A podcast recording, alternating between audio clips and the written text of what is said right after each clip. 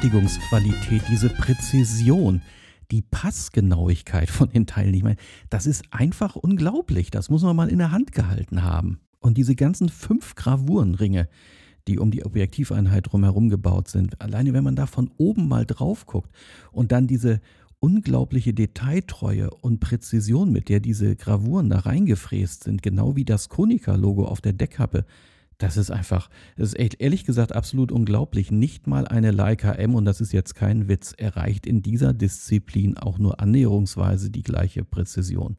Bevor das Ganze jetzt weiter hier eskaliert, erstmal herzlich willkommen zu einer weiteren Folge im Lichtgriff Podcast, äh, die Folge 9 heute. Endlich geht es um die ikonische Messsucherkamera überhaupt, äh, zumindest nach meiner Meinung, und das ist und bleibt die Konica 3A. Der Beitrag heute wird also reine Schwärmerei, da entschuldige ich mich jetzt schon für.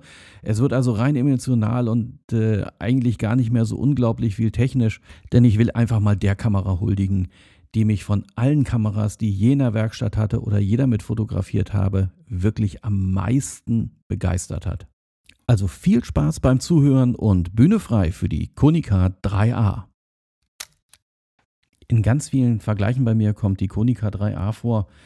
Und äh, das hat auch so einen ganz guten Grund, denn ähm, sie ist äh, in einigen Punkten die Referenz schlechthin bei Messsucherkameras. Zum einen ist da der 1 zu 1 Sucher, die optischen Gläser, drei Prismen, der bewegliche Parallaxenausgleich, ähm, das ist jetzt so eine Beschreibung, die findet man nicht bei einer Leica-Kamera, sondern das ist die Beschreibung der Konica 3A aus dem Jahr 1958.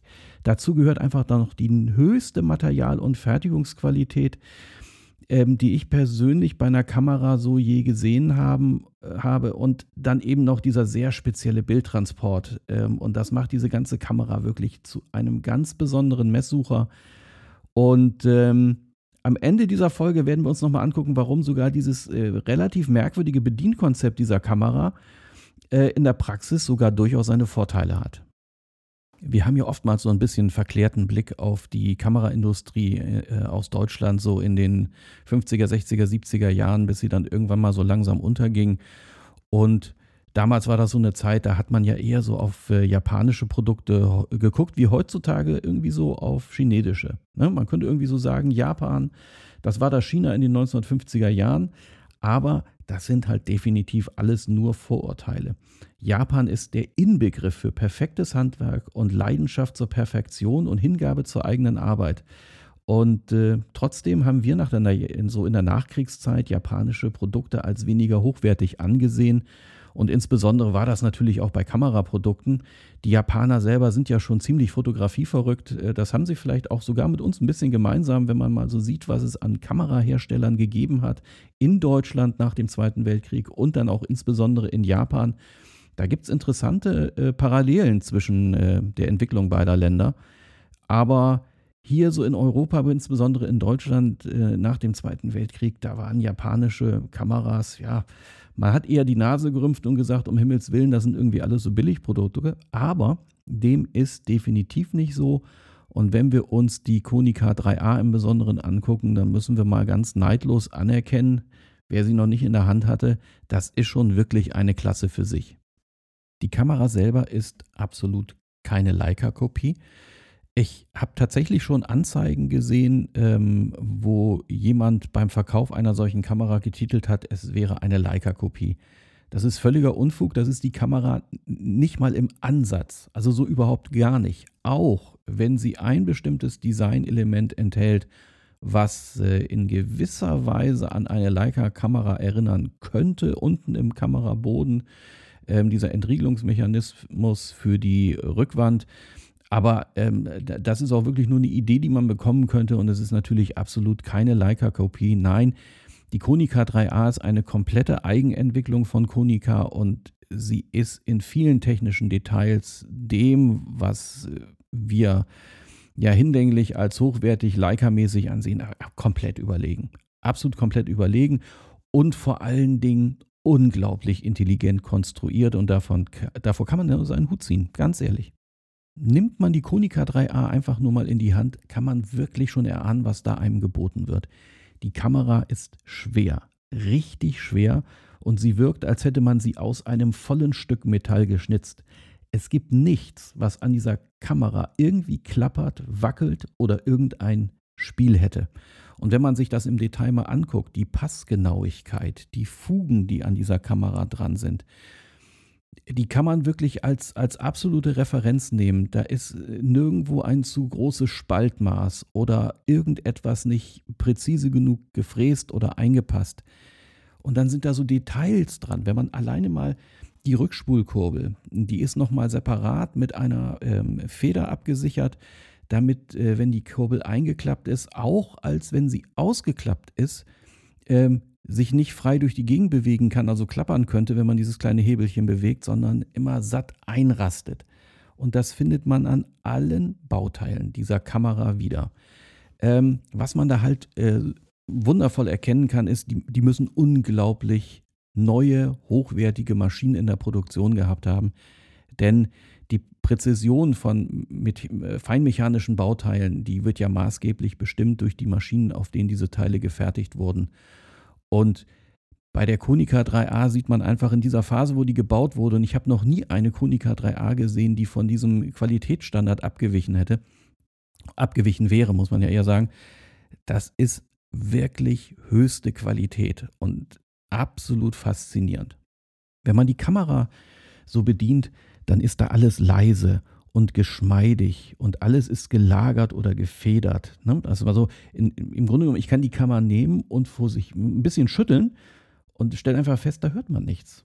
Nicht mal die Aufwickelspule, ja, die ja sonst bei jeder Kamera immer so ein gewisses kleines und ja auch nötiges Spiel hat, ähm, um sich frei bewegen zu können. Also selbst das klappert bei der Kamera nicht. Ähm, also in Summe kann man einfach sagen, hochwertiger kann man eine mechanische Kamera nicht mehr zusammenbauen. Und es fällt einem dann auch schwer, wenn man jetzt die Konica 3A direkt mal neben eine Leica M3 hält. Kommt ja beide aus der gleichen Ära. Also wer da einen Qualitätsunterschied erkennen kann, den beglückwünsche ich zu seinen äh, Röntgenaugen. Äh, nee, Spaß beiseite. Ähm, Im Gegenteil, es gibt da so einiges äh, an der Konica 3A, das empfinde ich persönlich, zumal ich sie ja nun schon oft genug auseinandergebaut habe, als einfach hochwertiger konstruiert und umgesetzt als bei einer Leica. Äh, mal am Rande noch mal eben kurz erwähnt, ich beschreibe natürlich jetzt hier äh, eine Konica 3A, die einfach im Bestzustand ist. Ähm, ich habe jetzt mal eben, um, um mal kurz abzudriften, ich habe drei Versuche starten müssen bei der Konica 3A, bis ich eine erwischt habe. Also die, die ich jetzt hier privat habe, äh, die ist einfach nur, das kann man eigentlich nicht anders sagen, die ist in einem Zustand wie frisch aus, dem, aus der Produktion.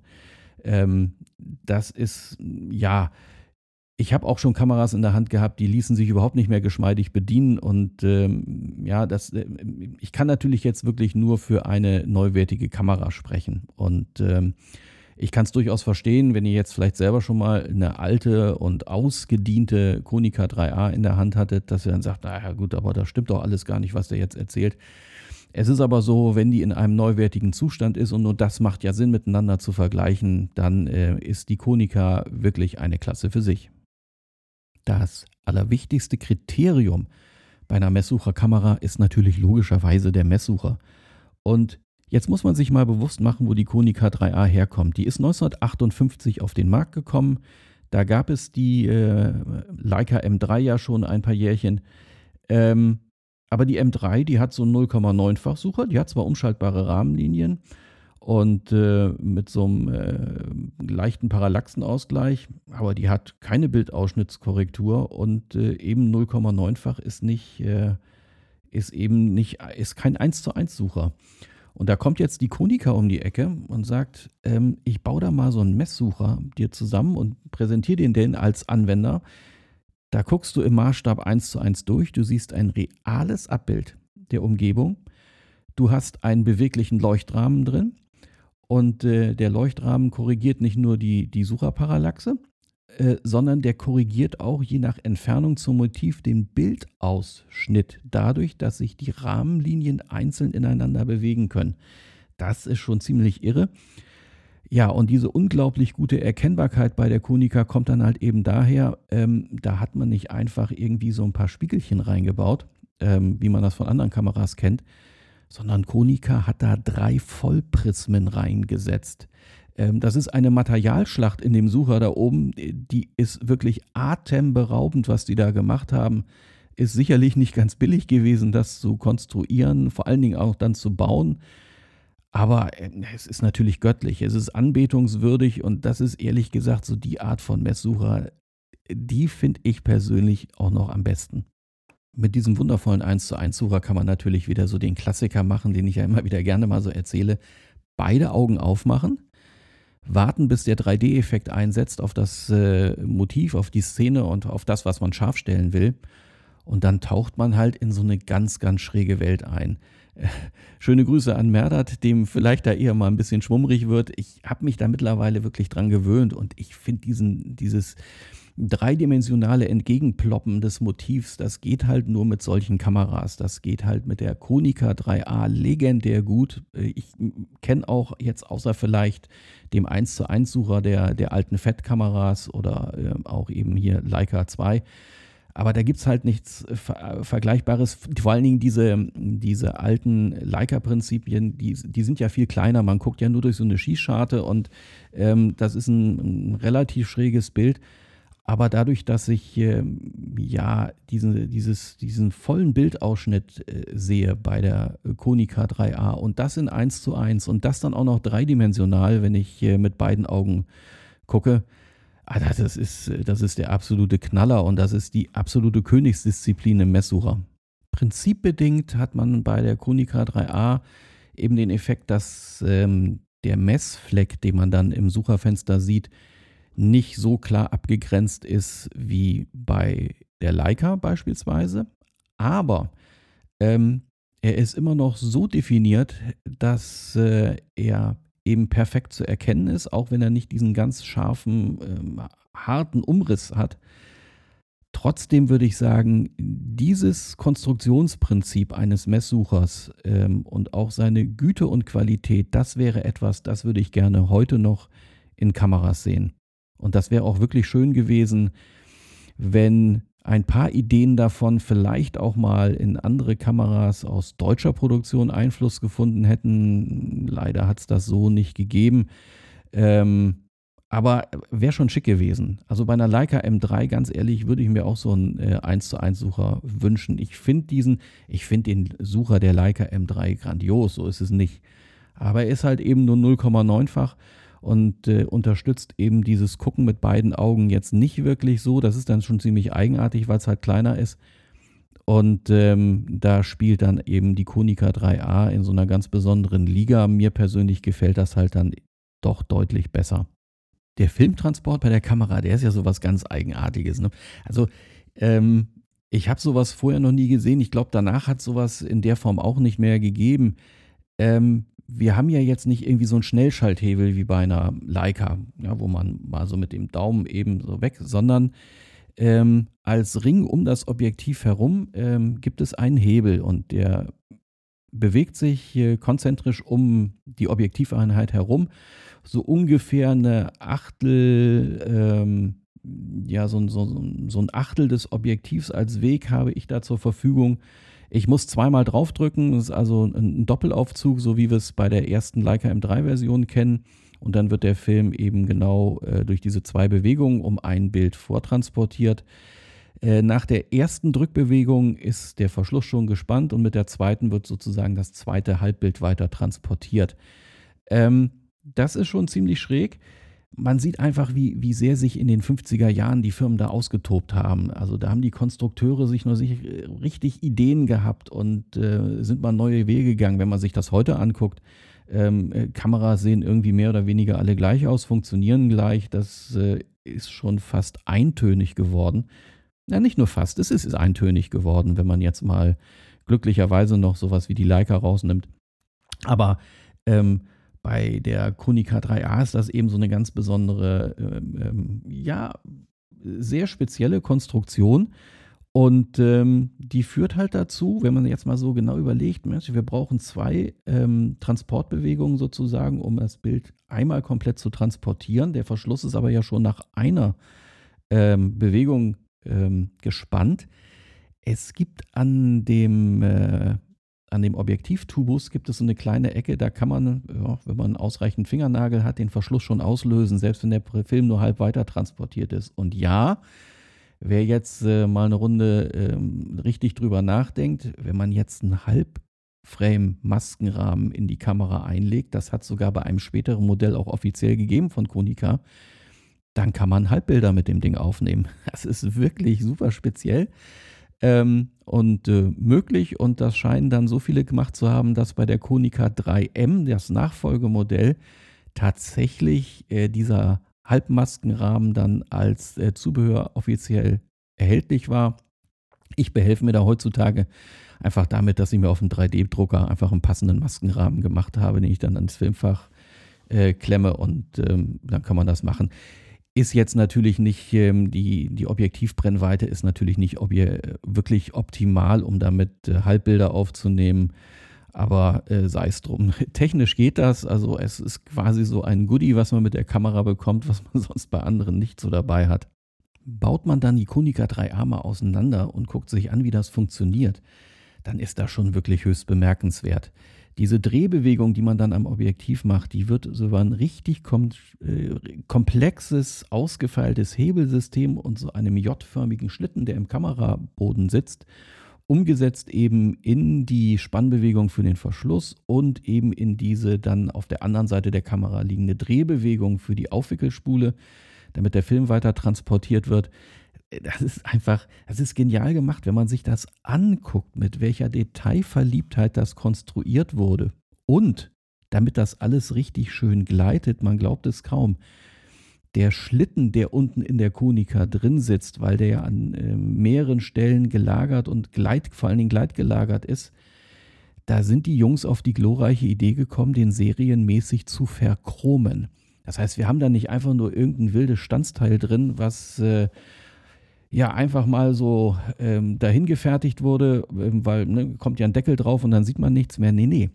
Denen war schon bewusst, dass dieses Teil durch seine Gleitlagerung eben hoch belastet ist und haben dieses Teil glanzverchromt.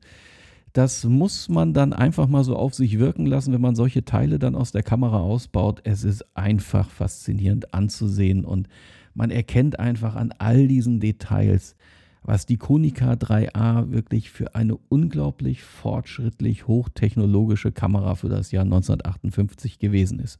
Einen kleinen Wermutstropfen hat es natürlich schon in der Werkstatt, ne? weil die Kamera ist jetzt nicht so stark baugruppenorientiert, wie man das von späteren Konica-Kameras kennt. Also wenn man die zerlegen will, da muss man schon wirklich viel an einzelnen äh, ähm, ja, Konstruktionen da auseinandernehmen. Äh, das ist schon, ja, wie gesagt, es ist 1958, beziehungsweise die Kon Kamerakonstruktion wird ja sicherlich ein paar Tage älter sein. Ähm, 1958 ist sie ja in den Verkauf gegangen. Ähm, sie ist schon wirklich konst äh, kompliziert konstruiert. Also das ist jetzt nicht, was wirklich einfach ist, aber das ist eben, das Ding spricht halt alle Sinn des Feinmechanikers an. Ich habe da ganz äh, die klassischen Fertigungstechniken miteinander kombiniert. Ich habe Dreh- und Frästeile. Ich habe Teile, die im Gussverfahren produziert wird, sind eben Standsteile. Und wenn man jetzt oben Deckkappe zum Beispiel ein klassisches Lötteil, wo man also mehrere einzeln vorher gestanzte Teile durch Löten miteinander verbindet. Aber eben wenn man sich das anguckt, wie andere Kamerahersteller das damals gemacht haben, ja, guckt man beispielsweise, jetzt mal ganz böse gesagt, sich äh, Kameras aus russischer Produktion an. Da sind diese verlöteten Deckelteile, die sehen einfach fürchterlich aus. Das, das, ist, das ist eigentlich nur Amateurhandwerk, was man da sieht. Bei der Konica 3A sieht das fast so aus, als wäre das ein Teil gewesen, was man aus einem Guss hergestellt hat oder was tatsächlich gefräst worden wäre. Aber nein, es ist tatsächlich aus mehreren Teilen zusammengelötet. Aber diese, diese Versäuberung dann der, der Lötstellen ähm, und dann hinterher das Finish durch das Verchromen, das ist so unglaublich hochwertig. Wenn man sich das so anguckt, ist schon irre. Und wie gesagt, dann halt eben diese feinmechanische Präzision, diese Drehteile, die alle wirklich aufs genaueste. Du, du kannst da deine Mikrometerschraube rausholen und irgendwo nachmessen. Das ist einfach alles nur perfekt. Tja, was nützt einem natürlich feinmechanische Präzision? Ähm, das Ganze ist ein Fotoapparat und der soll uns ja auch noch richtig gute Bilder bescheren. Und da sind wir dann eben schon bei Punkt 2, was Konica in den 50er Jahren begonnen hat und meisterhaft umsetzen konnte. Hexanon-Objektive. Und die Konica 3A hat eins dieser legendären Optiken, die mit dem Markennamen Hexanon äh, versehen sind. Und da gab es zwei Varianten, ein 45 mm 1 zu 2.0 und ein 50 mm 1 zu 1.8. Beide Linsen, die es da gegeben hat, sind absolut exzellent. Das muss man einfach sagen. Ähm, ja, beide sind bei Offenblende natürlich eher etwas weicher als ultrascharf. Ähm, wie gesagt, das ist typisch für die 50er Jahre. Ähm, die sind beide, ich vergleiche es mal so, das, das 48er 1 zu 2, das ist so, ja, vergleichbar mit einem Summicron aus dieser Zeit oder mit dem Summitar. Das ist also durchaus scharf und kontrastreich, über jeden Zweifel erhaben. Bei Offenblende halt eben eher so ein bisschen weicher, ähm, wobei halt das äh, 45er ähm, eine sehr hohe Schärfe doch bietet, vor allen Dingen, wenn es abgeblendet ist und äh, eben ähm, ja nicht ganz so schnell ist wie das 50er. Das 50er hat ein wundervoll weiches Bouquet, ist Offenblende natürlich einen kleinen Tick weniger scharf als das äh, 45er, aber eben ja doch durchweg, wenn man es jetzt zum Beispiel mit dem äh, Summicron vergleicht, ähm, auf einem ähnlichen Niveau. Vielleicht nicht ganz so die Schärfe da drin, aber dennoch äh, optimaler Kontrast. Er hat so ein paar leichte Probleme mit Gegenlicht. Gut, das hatten sie alle äh, damals. Die Beschichtigungen waren dann halt dann doch noch nicht so äh, fortschrittlich, wie wir das heute kennen. Aber eben absolut perfekt. Bei dem 45er, bei dem Bouquet muss man sagen, das neigt so ein bisschen zu Zwiebelringen. Das muss man mögen. Manchmal macht das sogar ja, was her auf dem Bild. Ähm, aber wenn ich jetzt so das eine gegen das andere abwägen müsste, ich würde eher zu dem 50er tendieren. Das ist auch das, was ich hinterher behalten habe. Ich hatte ja beide Varianten.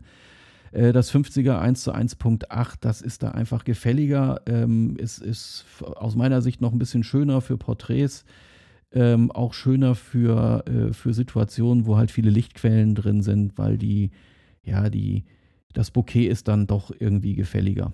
Wir haben einen Verschluss eingebaut, der ähm, ja, Typ Zentralverschluss äh, geht eben von einer Sekunde bis zu einer 500 Sekunde, ähm, ist halt Standard für die damalige Zeit bei Zentralverschlüssen.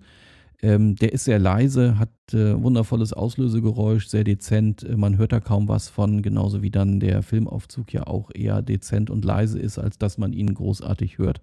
Verschluss und Blende sind bei der Kamera durch eine EV-Kopplung miteinander verbunden. Das heißt, man hat noch einen weiteren Einstellring, der eine EV-Skala trägt. Und äh, wenn man damit arbeitet, im Original sozusagen, dann äh, verstellt sich äh, Blende und Verschluss automatisch synchron zueinander, sodass immer der passende EV-Wert eingestellt wird. Das ist für einen Sunny 16 Fotografen sogar durchaus praktisch. Liest einfach EV-Wert ab, äh, dreht dann an diesem gekoppelten Ring und äh, Blende und Verschluss sind automatisch richtig eingestellt. Ich fand das eher nervig. Ähm, man kann diese EV-Kopplung ähm, ausbauen. Ich glaube, das haben auch ganz viele schon damals gemacht ähm, sind dann, es ist einfach nur so ein kleines Bauteilchen mit zwei Schräubchen, das kann man entfernen und dann ist diese Koppelung weg. Und dann kann man halt Blende und Verschluss äh, selber frei einstellen. Fand ich persönlich und finde es auch heute noch äh, wesentlich eleganter zu bedienen als diese EV-Kopplung. Aber man hatte sich halt eben damals schon Gedanken gemacht. Ist von der Bedienung halt wirklich schnell. Ne? Also man ähm, liest mal eben schnell vom Belichtungsmesser ähm, den EV-Wert ab oder man schätzt ihn eben als perfekter Sunny 16-Fotograf und äh, schwupps ist die richtige Belichtung eingestellt und man kann auslösen. In der Praxis merkt man natürlich das Gewicht. Ne? Wir haben es hier mit äh, satten 820 Gramm zu tun, wenn die Kamera quasi noch in Anführungsstrichen leer ist, also kein Film drin ist. Und das sorgt für Stabilität, zumal die Kamera auch sehr gut ausbalanciert ist. Ähm, das heißt also, das Gewicht verteilt sich sehr gleichmäßig in der Kamera, sodass der Schwerpunkt ähm, ja sehr mittig in der Kamera liegt. Und ähm, zusammen eben mit dem äh, hohen Gewicht kann man bei der Konica 3A ganz bequem bei einer Fünfzehntel auslösen, ohne das Bild zu verwackeln. Natürlich immer unter der Voraussetzung, man kann die Kamera hinreichend ruhig halten. Ne? Also man kann natürlich alles verwackeln, auch bei einer 500 Sekunde so gesehen. Nein, aber ähm, bis, zu einer, bis zu einer 15 Sekunde geht wirklich gut bei der Konica 3A. Und sie ist halt in der Bedienung sehr unauffällig. Ne? Man merkt es nicht, man kann sich an Leute ranschleichen, mal eben auslösen. Ähm, für People- und Streetfotografie ist die eigentlich absolut perfekt und sie ist halt eben für die Betrachter ein Hingucker. Wenn du willst, dass sich jemand anguckt, dann visieren mit einer Konica 3A an. Also es ist jedes Mal, wenn ich mit dem Ding mal draußen fotografiere, du wirst deutlich mehr angesehen mit der Kamera als äh, mit einer Leica. Kleiner Kritikpunkt fällt mir da gerade ein. Ähm, das ist der Fokus-Tab, der unten an dem Objektiv dran ist. Der ist, ehrlich gesagt, der ist zu klein. Ich weiß gar nicht, warum die da so gespart haben. Ähm, nee, gespart haben nicht. Also das Bauteil selber, das ist ja richtig schön filigranes Zierteil mit so einer äh, ringförmigen Fräsung drin, damit man da einen guten Halt dran hat. Das ist eigentlich schon richtig klasse gemacht, aber ich finde ihn zu klein. Also es wäre schöner gewesen, wenn man den ein bisschen größer gemacht hätte. Man kann natürlich ohne Probleme sich auf dem 3D-Drucker was Größeres äh, drucken und drüber klippen, weil diese Form ist eigentlich ganz pfiffig, wenn man da quasi so, ein, so eine tonnenförmige Aussparung sich in seinen eigenen 3D-gedruckten Fokus-Tab rein designt, dann kann man das regelrecht draufklippen und wieder abziehen. Äh, also ohne irgendwas an der Kamera verändern zu müssen. Schön, aber wie gesagt, das hätte ich mir damals, äh, was heißt damals? Hatte ja natürlich keinen Einfluss drauf, aber das wäre schöner gewesen, wenn das äh, ja, ein bisschen üppiger dimensioniert worden wäre. Die Kamera ist äh, so konzipiert, dass sie von oben bedient wird.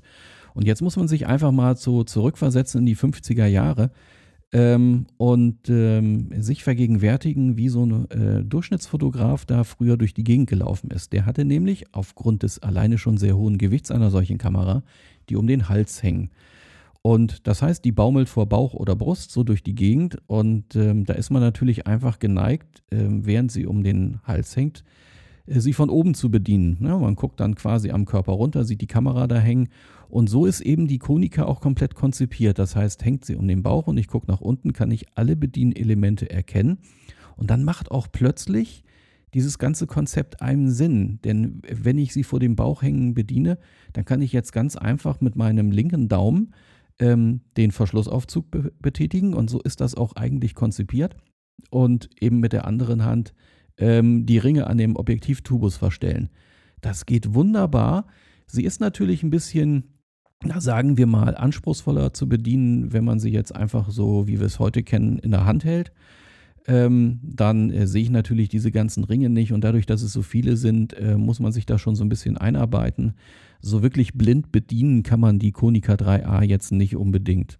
Also ehrlich gesagt gar nicht. Aber ähm, man muss sie dann schon irgendwie immer wieder angucken und äh, ja, das ist natürlich dann doch schon konzeptioneller Unterschied zu anderen Kameras, die einen Schnellschalthebel haben und eben nur noch so ein Zeitenrad und vielleicht ein Blendenrad separat, ne, wo sich das auf mehrere Finger verteilt.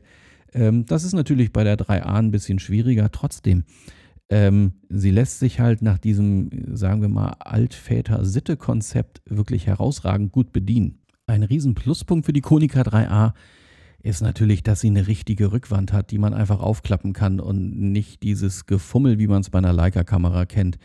Ähm, das ist auch übrigens ein Punkt, kleiner Kritikpunkt äh, an dem ganzen Leica-Konzept. Ich verstehe es beim besten Willen nicht, warum man nicht im Laufe der Zeit ähm, der Leica M eine aufklappbare Rückwand sp äh, spendiert hat, weil dieses Gefummel mit dem Film einlegen bei der Leica, das ist einfach unwürdig und für mich völlig unverständlich.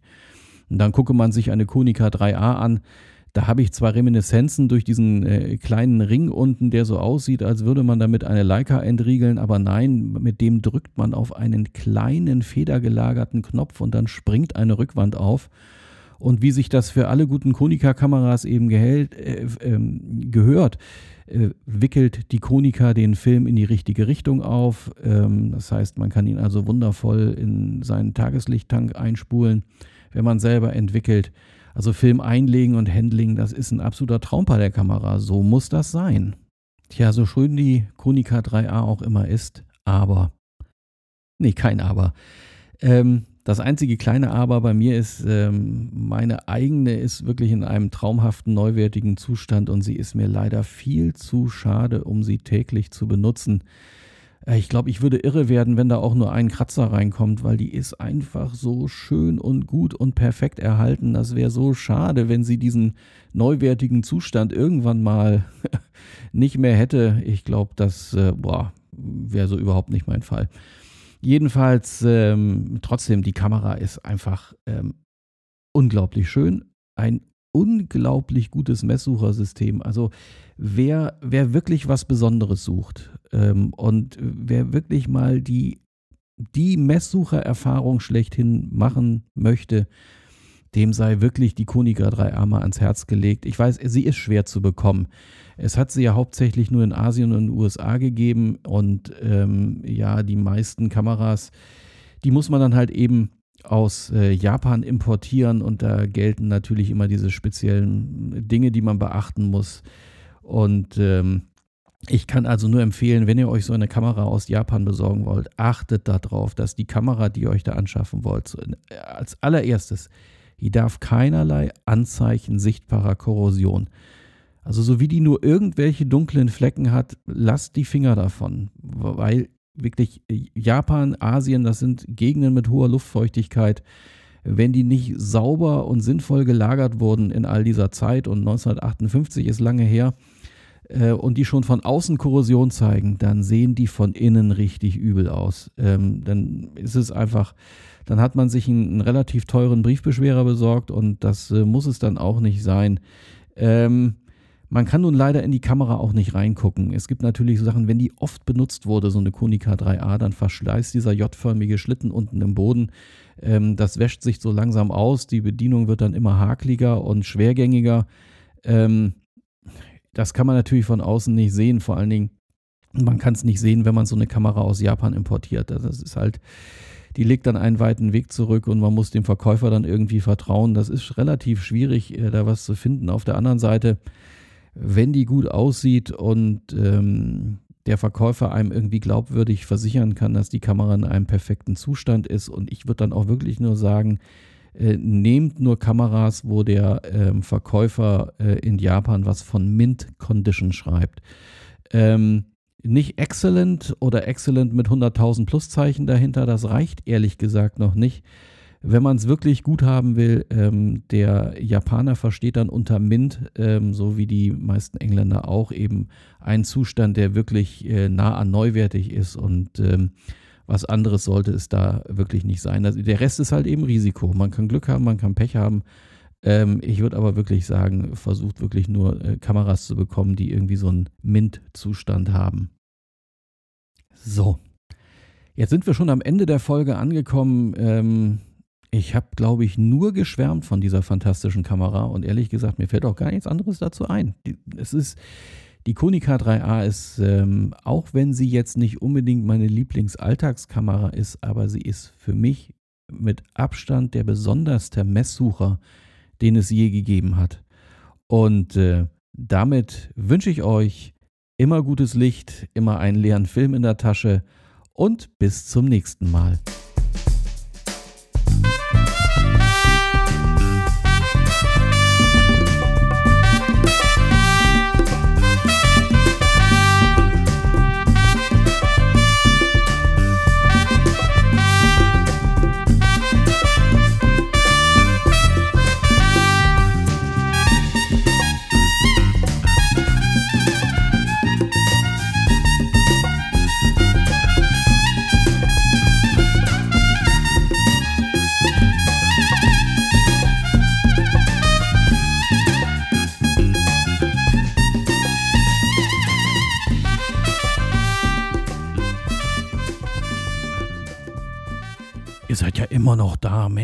Doch mal raus fotografieren, die Sonne scheint so schön.